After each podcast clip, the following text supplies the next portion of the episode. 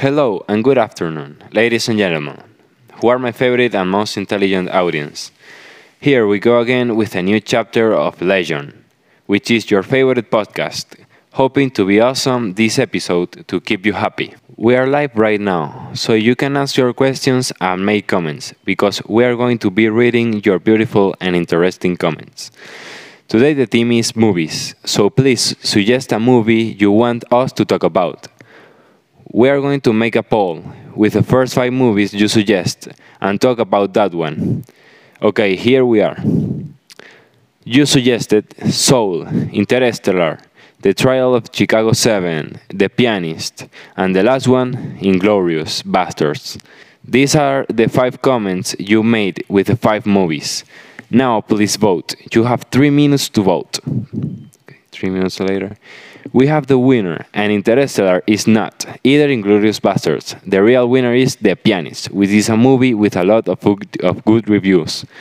Let's see what your thoughts are, and then I will give my opinion. But first, a little abstract and specifications of the movie. A Polish Jewish musician struggles to survive the destruction of the Warsaw Ghetto during World War II.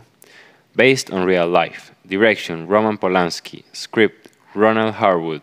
Cast Adrien Brody as Władysław Szpilman, Frank Finlay as a, as a father, Julia Rayner as Regina, Jessica Kate Meyer as Halina, Ed Stoppard as Henrik.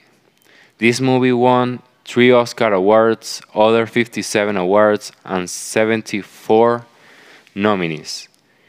It has a rating in one of my favorite pages qualifying movies, IMDb, of 8.5 to 10. Now with your comments. Juanito says, using as reference other incredible World War II movies, this one I like the most. It has an awesome and charming cast that achieves to sympathize with the audience. Marla, is not only the cast, also the marvelous script. It was made based on the book of the pianist himself. Menganito, yeah, you're right. I love the script, but in order to contribute something, I have to say that the direction was on another level.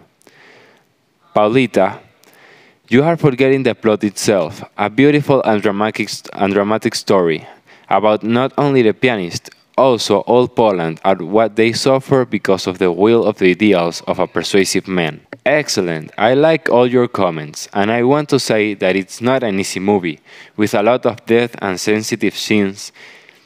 Also, it's a long movie, lasting two and a half hours. Now, ask and I'll give my opinion. Laura asked, Do you recommend it?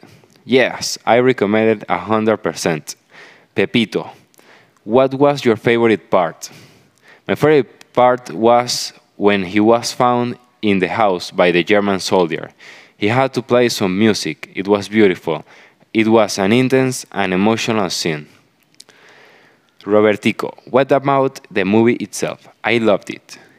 It was on another level. Nothing more to say. Angela, do you think there was something unnecessary on the movie? In my opinion, there was no feeling, no unnecessary things. And everything makes you feel what the author wants you to feel. Luperta, what do you think about the performance? I think it was incredible.